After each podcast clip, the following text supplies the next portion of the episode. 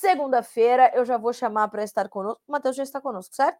Matheus Pereira já está conosco. Matheus, que é diretor da Pátria Agronegócios, para falarmos sobre clima nos Estados Unidos. Não é isso, meu amigo? Bom dia para você, seja bem-vindo. Bom dia, dona Carla. Bom dia a todos que nos assistem. Sim, estou aqui para falar um pouco sobre o mercado climatológico, né, que a gente vem vivendo por agora, muita euforia, muita incerteza, muita informação um pouco distorcida sobre o que acontece por lá. Vamos aqui para esclarecer um pouco uh, do que a gente vê hoje para o mercado. Matheus, eu vou começar, é, antes da gente falar sobre previsão, eu acho que a gente pode recuperar para nossa audiência o que aconteceu na última quinta-feira, quando o Drought Monitor, que é aquela ferramenta que monitora ali as condições de clima, de seca, nos Estados Unidos, trouxe uma expansão das áreas tanto de soja quanto de milho sob alguma condição de seca nos Estados Unidos, né? Então nós tivemos um aumento para 54% no caso do milho, para 51% no caso da soja, um aumento substancial em uma semana. Eu queria que você nos ajudasse a entender esses números, a importância desse, desse percentual para o mercado, e aí, claro, na sequência, a gente entender o que pode esperar para esses próximos dias. Perfeito. É, primeiro falando, cara, do que são esses números, né? Isso é nada mais do que uma classificação do que a Agência Nacional né, de Monitoramento Oceânico e Meteorológico, que a gente conhece por aqui de NOAA, N-O-A-A, ela faz o levantamento, a agência estatal, né?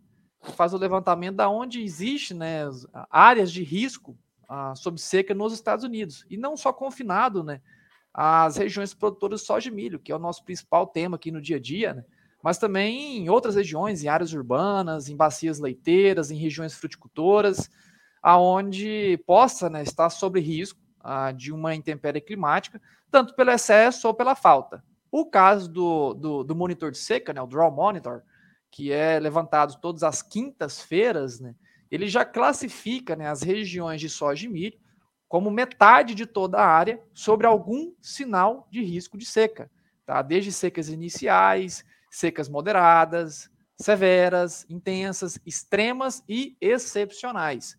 E para cada classificação dela, Carla, entraria né, um risco, em especial para as culturas em campo. Tá? Então, hoje, nos Estados Unidos, para todo o cinturão agrícola, metade de toda a área de soja e milho é classificada pelo NOAA uh, sob algum sinal de seca.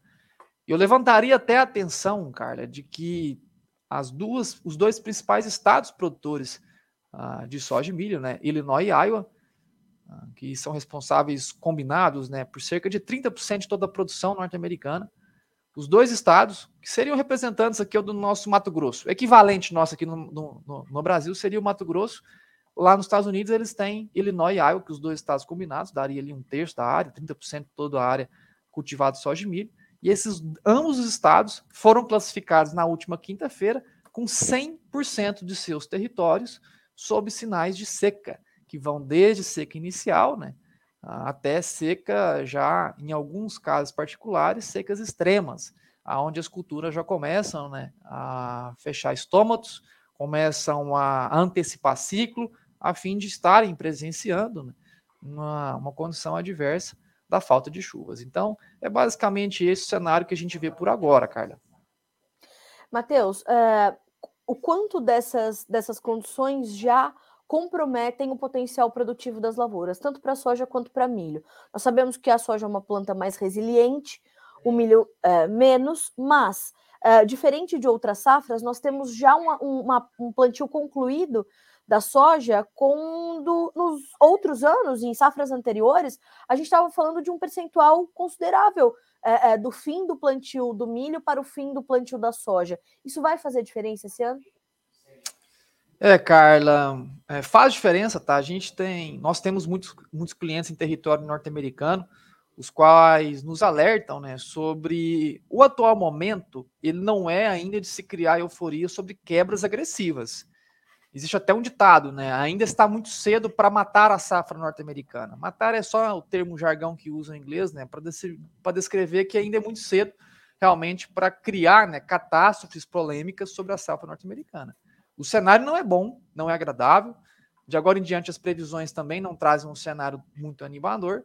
Porém, porém, Carla, eu alertaria de que no atual momento, né, já existem produtores rurais em território norte-americano, já criando comparativos né, com grandes catástrofes produtivas que foram observadas no passado. como uhum. foi o uhum. caso aí de 2012, qual a gente sempre ressalta por aqui, um cenário né, de padrão atmosférico muito semelhante ao que a gente vive hoje, que era a inversão de múltiplos fenômenos climáticos de Lanina invertendo durante o verão norte-americano para El Nino, algo muito semelhante que a gente está vivendo por agora.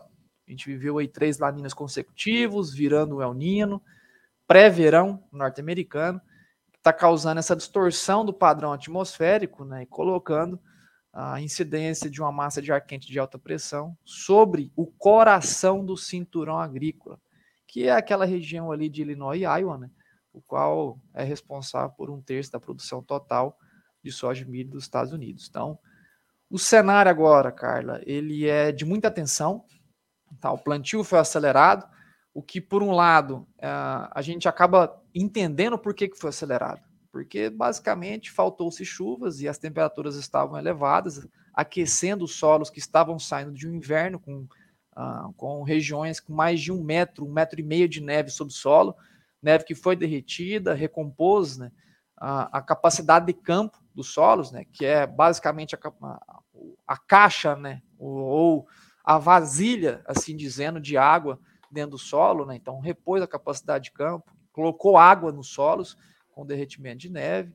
As chuvas chegaram parciais, acabou dando uma boa, uh, um, boas condições de plantio, plantio aceleradíssimo, já uh, virtualmente encerrado, apenas pequenos percentuais em algumas regiões do extremo norte ainda em processo de semeadura, pouco relevante para a safra total. Então, a grande preocupação é agora que uh, a seca, ela não foi um grande medo aos produtores norte-americanos durante o plantio, pelo contrário, foi até um ponto favorável de acelerar a mecanização. E agora a mesma seca se torna um grande problema para a soja que está germinando, para o milho que já está em V3, V5 e já mostra sinais de encarquilhamento, dobrando folhas, sentindo o estresse presente com temperaturas elevadas e a seca ainda perdurando em algumas regiões que já passa de 30 dias sem chuvas, viu, cara? Em especial numa regiãozinha ali de fronteira entre Iowa e Illinois, aonde a seca, dentre todas as principais divisões observadas pela pátria, é aonde tem mais judiado o produtor norte-americano. E de fato, né, são dois estados ali determinantes, são dois estados chaves, os dois maiores produtores, então sem dúvida que isso vai continuar trazendo uma, uma preocupação crescente. Agora, Matheus, o quanto dessa dessa informação, deste cenário, ainda não foi precificado e o quanto ele pode continuar sendo um catalisador, um combustível para o movimento de altas, como nós registramos na semana passada. Os futuros da soja chegaram a acumular altas de mais de 11% em alguns contratos, como novembro, por exemplo, que é referência para a nova safra americana. A gente tem espaço para essas altas continuarem? Tem sim, viu, Carla? A gente ainda vê né, um mercado sustentado né, por um medo climatológica em safra norte-americana. Vale ressaltar, né, como você já bem, uh, bem disse no começo do Bom Dia Agro hoje, que está em feriado norte-americano, bolsa suspensa, só abre às 19 horas no horário de Chicago, 21 horas aqui no horário de Brasília.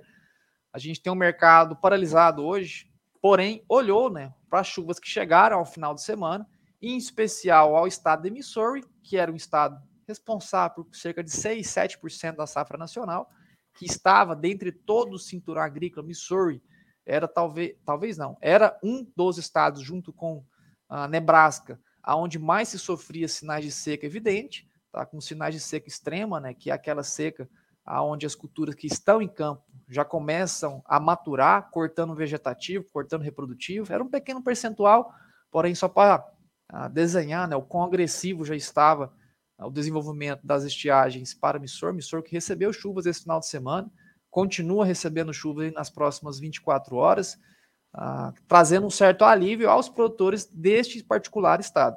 Agora, quando a gente volta de novo ao coração do cinturão, Illinois e Iowa, uh, são, tivemos aí um final de semana ainda muito seco, em exceção algumas pequenas parcelas do estado de Iowa, Illinois ainda, né, uma região que sofre com estiagens e as previsões, Carla, mostram ali pelo menos outros 7 a 10 dias de estiagens né, sobre essas mesmas regiões citadas.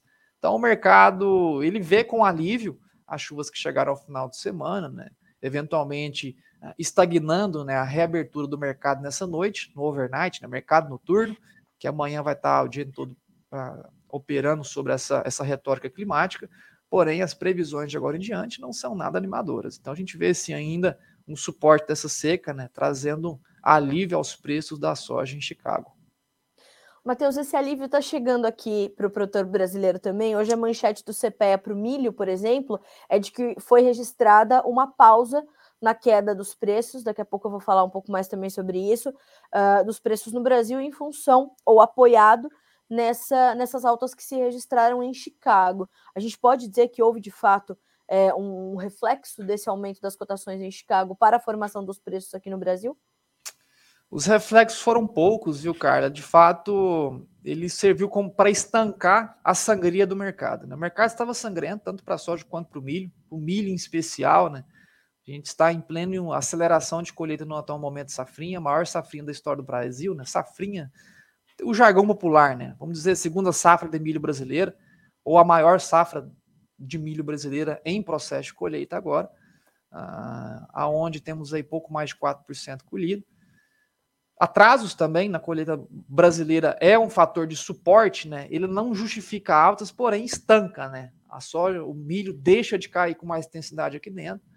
Vale lembrar que a correlação com o mercado do milho com as secas norte-americanas é uma correlação um pouco enfraquecida, né? Mercado do milho são mercados mais regionalizados, domésticos, né? Os maiores produtores também são os maiores consumidores do próprio grão. Uh, o Brasil aqui, cerca de 70% fica retido interno, nos Estados Unidos é mais de 80% retido internamente. Então, de fato, a seca traz um suporte ao mercado cereal no Brasil, sim, só que não um suporte para justificar altas agressivas, apenas realmente para estancar novamente a, as quedas que vinham vertiginosas semana após semana. Para a soja, os reflexos eles não estão sendo evidenciados, Carla, puramente por uma, um controle né, da balança interna de oferta e demanda, o qual a gente chama de prêmio de exportação.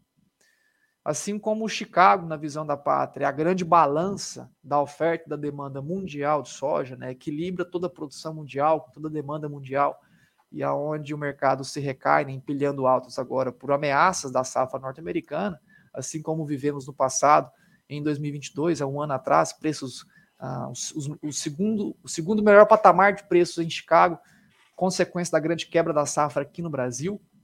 Ah, então, assim como lá fora a gente tem essa balança de oferta e demanda chamada preços em Chicago, aqui no Brasil a gente tem a balança interna chamada prêmio, né, que equilibra a grande oferta, uma escassez dela com a demanda. Atualmente temos uma demanda agressiva? Sim, Carla. A gente está batendo recorde de exportação esse ano. China está com um apetite enorme pelo nosso cereal, comprando semana após semana, margens de lucro, margens lucrativas e saudáveis do esmagamento da soja em território chinês. O grande problema ainda né, é o excesso. A gente tem mais de 45 milhões de toneladas de soja ainda disponível para safra 23 colhida, para ser vendida. Então, sempre que o mercado lá fora tenta empilhar novas altas, a nossa balança interna aqui, chamada prêmio, ela se equilibra dizendo mercado fora está subindo. Aqui internamente a gente ainda tem muito grão para ser escoado, apesar de uma demanda agressiva. Né? Aquela velha história, a gente encheu a represa de soja muito rápido, colocou lá 150 milhões de toneladas nesse último ciclo de colheita do Brasil, e a gente esvazia essa represa de pouco em pouco, 12 em 12, 15 em 15 milhões de toneladas.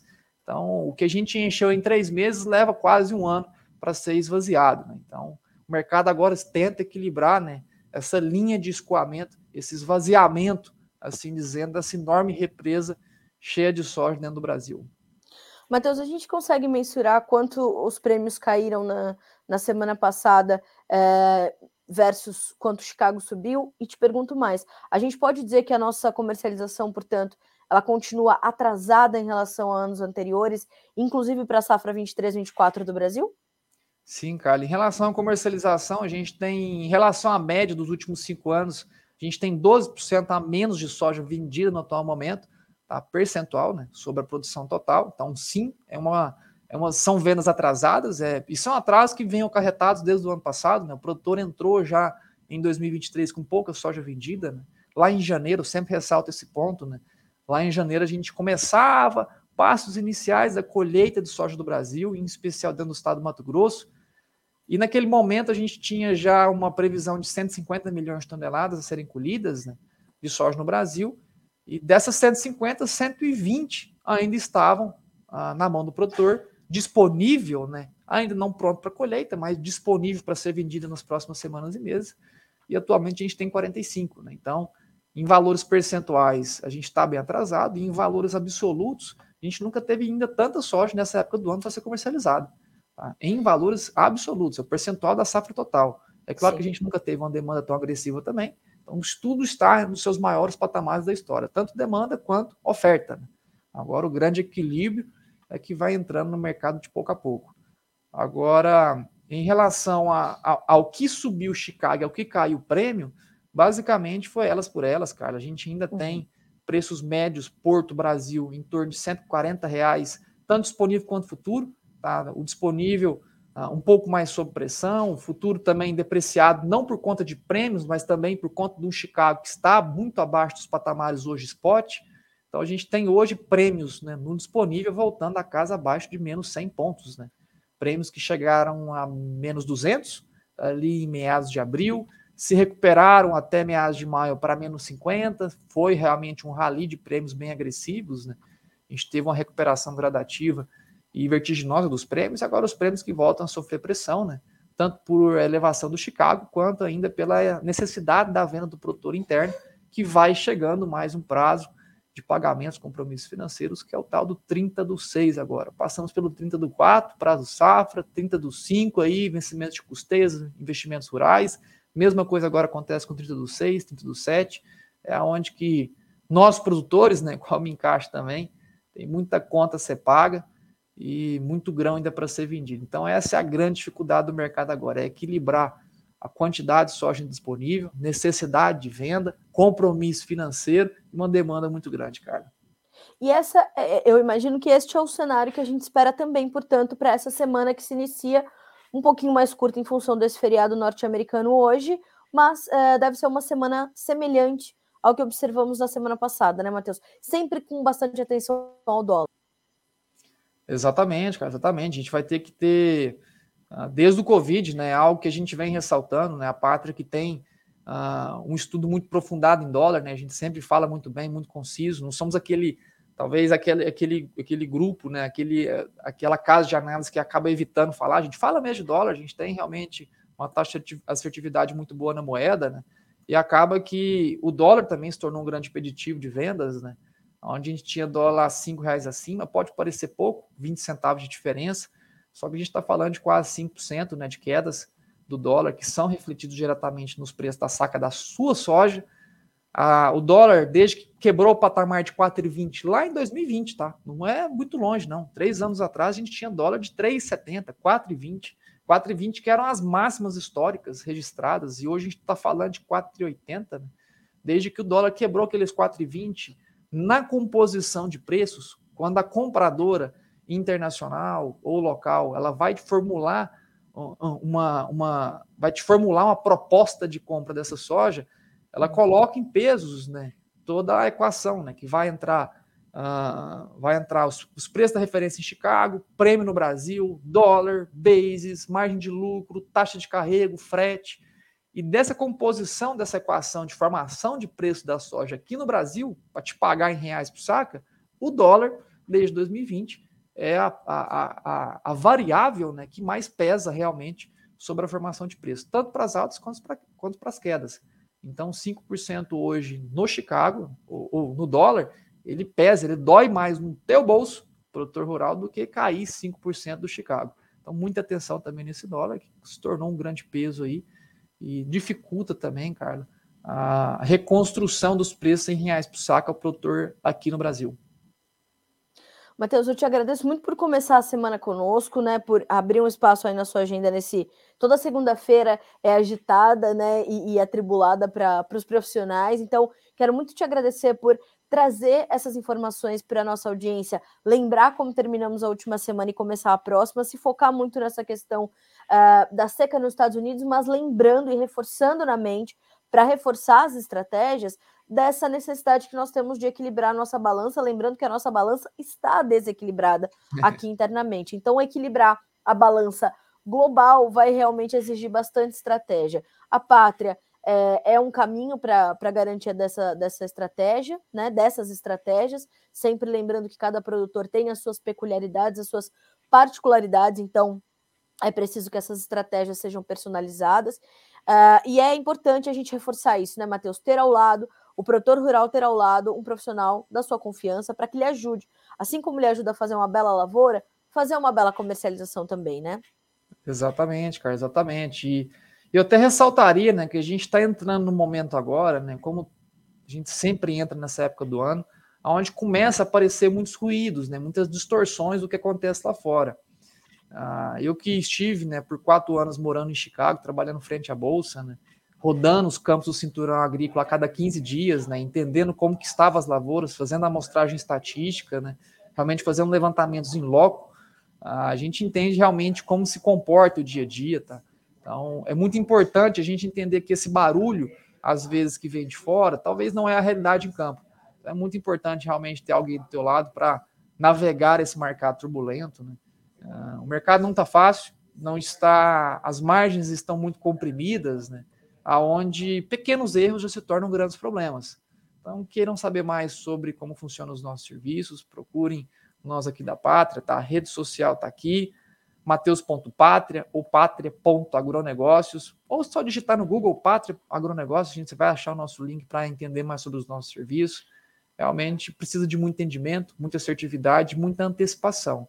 O mercado, muitas das vezes, quando começa a criar uma consciência geral, o que eu quero dizer? A gente está falando sobre grandes problemas climáticos para a safra norte-americana desde meados de março. Hoje que se cria né, uma consciência sim, geral sim. no mercado de que os problemas estão evidentes. Hoje está evidente. Neste momento, cara, quando começa a criar consenso, o mercado, né, como um todo, já começa a procurar novas retóricas a serem construídas. Então, é neste momento Exato. que a gente precisa entender que o mercado ele cria exaustão. E essa exaustão ela pode ser dolorida àqueles que não se precaverem né, e se anteciparem a movimentos de inversão. Então, tenha a pátria ao seu lado, pessoal. Realmente um grande prazer estar falando com você aqui mais uma vez, Carla. E realmente esse mercado não está nada fácil não está nada fácil, é, mas acho que essa, essas suas últimas orientações são determinantes para o produtor começar a semana já tentando virar uma chave na cabeça dele e, e, tentando reforçar a necessidade dessa, dessa gestão de risco que a produção agrícola, agropecuária, eu diria, aliás, é expertise da pátria também, o mercado do boi gordo, é o produtor ter na sua, no seu, né, no seu levantamento ali de custos, colocar né, é, um, um, volume de recursos para fazer uma boa comercialização. E para encerrar, né, Matheus, eu lembro que a Pátria Agronegócios garante ao Prêmio Melhor História de um Agricultor o seu apoio institucional pelo segundo ano consecutivo. Para nós é um prazer e uma honra ter vocês apoiando essa iniciativa. Então, aproveito para te agradecer aqui ao vivo, meu amigo, por esse apoio. É, e deixar a sua mensagem, se você puder, claro, para nossa audiência mandar suas histórias até 30 de junho. Dá para mandar, Matheus? É, show de bola. É isso aí, pessoal. Vamos participar. Realmente, essa parceria Notícias Agrícolas e Pátria é algo que já vem sendo cultivado há quase uma década, né, Carla? A gente bate esse papo, mesmo do período, Sim. né? Eu quero até achar um dia ainda aquelas entrevistas, Carlos, que a gente fazia seis anos, oito anos atrás, eu lá no meio do cinturão agrícola, fazendo, tentando fazer um link ao vivo, falando diretamente com vocês lá de dentro do cinturão. Eu lembro que eu, era, eu já sou muito magrinho hoje, só que eu lembro que eu era bem mais franzino que eu sou agora. Então, realmente é uma parceria que é cultivada há muito tempo. É um grande prazer estar apoiando mais uh, um grande evento né, da Notícias Agrícolas, com uma casa de recheada de amigos, assim como a Pátria também. Então, muito, é, lembrem, pessoal, realmente de estarem participando, né, mandarem a sua história, que realmente é, é, é um evento né, simbólico, mas de, de muito apreço né, por todos nós aqui profissionais do mercado. Meu amigo, obrigada mais uma vez. Excelente começar a semana contigo. Um abraço para ti, para toda, para todo o time da Pátria, que você sabe está no meu coração sempre. E boa semana, bons negócios para você. E é, vamos juntos, né? Temos bastante coisa para monitorar nesses próximos dias. Obrigada mais uma vez. Um grande abraço a ti, Carla, a todos que nos assistem. Fiquem com Deus. Até mais. Amém. Vocês também. Senhoras e senhores, conosco, portanto, o Matheus Pereira, diretor da Pátria Agronegócios, trazendo informações importantes. A, a safra 2023-24 dos Estados Unidos se fragilizando, a, as condições de seca continuam e as previsões não são das melhores, como o Matheus deixou bastante claro. Isso deve continuar garantindo aos preços no mercado internacional um suporte importante, todavia, aqui para nós a balança está desequilibrada porque a gente ainda tem mais de 40 milhões de toneladas de soja para comercializar e escoar. Então percebam, aqui como é que se desequilibra a nossa balança? Conforme Chicago sobe, o nosso prêmio cai. E o Matheus colocou. Semana passada foi mais ou menos elas por elas. Então o, o preço para o produtor não mudou muito. A gente tem uma referência base Porto na casa de 140 reais por saca. E a gente precisa continuar monitorando. O mercado deu chance, deu oportunidade faça pequenos negócios, não vai vender toda a sua soja, mas também não vai ficar completamente descoberto. Volto a reforçar. Todo produtor tem as suas particularidades. Então, uma estratégia que é boa para o produtor A pode não ser a melhor para o produtor B. Vai depender de quanto já foi vendido, se ele entrega na demanda interna da exportação, se, é, é, quanto ele tem garantido de prêmio, quanto ele tem fechado em Chicago ou não, quanto ele está capitalizado ou não, qual é o compromisso financeiro mais urgente que ele tem a garantir, como é que ele está planejando a safra 23, 24. Então, perceba o número de respostas que você precisa ter para formar essa estratégia. E grandes caras como o Matheus, o Cristiano Palavra da Pátria ou os outros profissionais que nós ouvimos aqui diariamente são responsáveis por te ajudar a fazer essas estratégias. O importante é não passar por esse momento estando descoberto, tá certo? Isso é essa é a dica de ouro, porque agora não tem muita fórmula mágica, né? Como o meu amigo Jefferson Souza da Agriinvest, não tem receita de bolo para o produtor já faz tempo, né? E o produtor precisa cada um ali personalizar a sua receita, tá certo?